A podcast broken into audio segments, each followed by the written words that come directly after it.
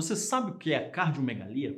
Não? E se eu te perguntar o que é um coração grande? Você saberia dizer? Se ainda não sabe, olha só. Coração grande ou cardiomegalia não se caracteriza como uma doença, mas sim um sinal de alguma outra doença no coração, como insuficiência cardíaca, doença nas próprias artérias coronárias, problemas nas válvulas do coração ou ainda uma arritmia. Todas essas doenças podem deixar o músculo cardíaco mais grosso ou as câmaras do coração mais dilatadas, fazendo com que ele fique maior do que o seu tamanho normal.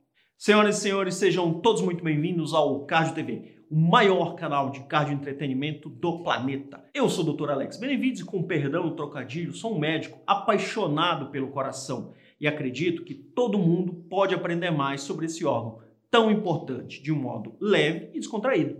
A cardiomegalia geralmente é um sinal de uma outra doença, como um problema de uma válvula cardíaca ou ainda uma doença nas artérias do coração. Também pode ser um sinal de um ataque cardíaco prévio que deixou sequelas. Pode ocorrer também devido ao estresse corporal causado pela gravidez ou ainda por certas infecções. Normalmente pode ser desenvolvida por consequências de algumas doenças pré-existentes, sendo elas hipertensão arterial sistêmica descontrolada, problemas nas artérias coronárias, como obstrução coronariana importante, insuficiência cardíaca, arritmia cardíaca, cardiomiopatia, infarto agudo do miocárdio que deixou sequelas, doença nas válvulas do coração devido à febre reumática ou mesmo infecção no coração como a endocardite, diabetes, olha que interessante, hipertensão arterial pulmonar, doença pulmonar obstrutiva crônica, insuficiência renal, anemias, problemas na glândula tireoide, como o hipo ou o hipertiroidismo, altos níveis de ferro no sangue, doença de Chagas, alcoolismo.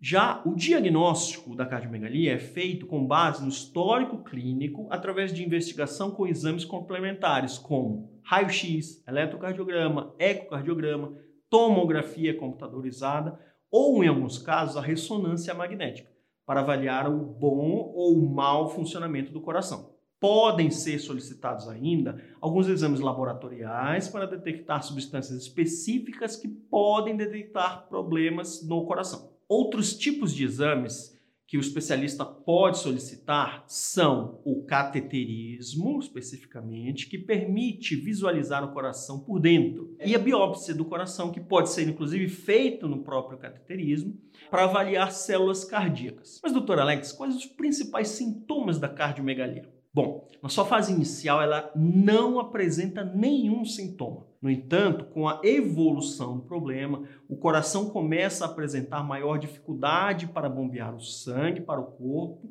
de um modo adequado. Em fases mais avançadas, os principais sintomas da cardiomegalia incluem falta de ar durante o esforço físico ou ainda durante o próprio repouso, palpitações, dores no peito, tosse, principalmente quando o paciente encontra-se deitado, tonturas ou mesmo desmaios, fraqueza e cansaço, mesmo aos mínimos esforços, cansaço excessivo de modo constante, falta de ar durante o esforço físico ou ao repouso, inchaço nas pernas, tornozelos ou pés, inchaço excessivo na barriga, por tudo isso, é muito importante consultar um especialista da sua confiança, lógico, para que esses sintomas ah, sejam investigados ou ainda procurar um pronto-socorro de modo mais rápido, para que todo esse quadro seja investigado de modo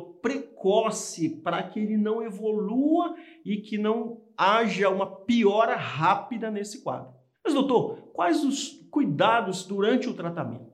Eu sempre ressalto para os meus pacientes que, mesmo não sendo uma doença, cardiomegalia é uma informação do coração de que algo está errado com ele. E é importante tomar algumas medidas durante o tratamento todo.